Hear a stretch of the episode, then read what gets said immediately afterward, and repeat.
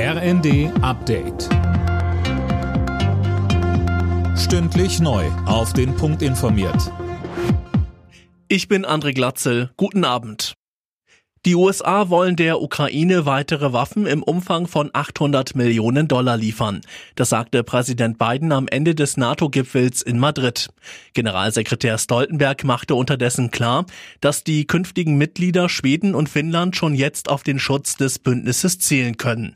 Ähnlich äußerte sich auch Deutschlands Kanzler Scholz. In dieser Welt braucht es gute und enge Freunde. So habe ich es vor zwei Tagen zum Abschluss des G7-Gipfels in Elmau gesagt. Und das gilt ganz besonders hier bei der NATO. 30, bald 32 Staaten, die eng zusammenstehen nach dem Motto einer für alle, alle für einen. Der wichtigste deutsche Gasimporteur und Speicherbetreiber Uniper bittet die Bundesregierung jetzt um Finanzhilfen. Grund, der russische Konzern Gazprom liefert momentan weniger als die Hälfte des bestellten Gases. Deshalb muss Uniper in anderen Ländern teuer zukaufen.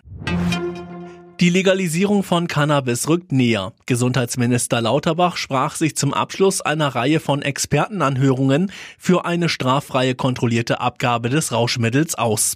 Dabei müsse aber das Prinzip Safety First gelten, so der SPD-Minister, vor allem für Kinder und Jugendliche. Für junge Menschen ist der Cannabiskonsum weiterhin ein Problem, weil wir eben wissen, dass junge Menschen, die Cannabis konsumieren, sehr häufig auf der Strecke bleiben, was ihre schulische oder ihre berufliche Ausbildung angeht. Also der Cannabiskonsum ist für Jugendliche und insbesondere für Kinder keine Kleinigkeit und kann ein Leben zerstören, bevor es richtig angefangen hat. Weil die ukrainischen Flüchtlinge erstmals in der Statistik auftauchen, ist die Zahl der Arbeitslosen in Deutschland im Juni gestiegen auf 2,36 Millionen. BA-Chef Scheele sieht darin aber eine Chance für die deutsche Wirtschaft, neue Fachkräfte zu gewinnen. Alle Nachrichten auf rnd.de